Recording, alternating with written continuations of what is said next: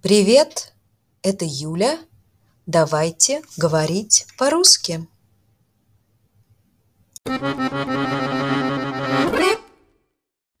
Макс, где ты обычно завтракаешь?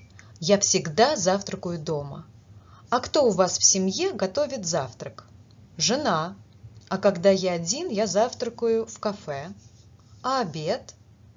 Я обедаю в офисе. А ужин? Мы любим ужинать в ресторанах. Вы никогда не ужинаете дома? Иногда ужинаем дома. Тогда жена готовит ужин. А когда ты один? Когда я один, я не ужинаю. Я только пью чай. А вино ты пьешь? Редко.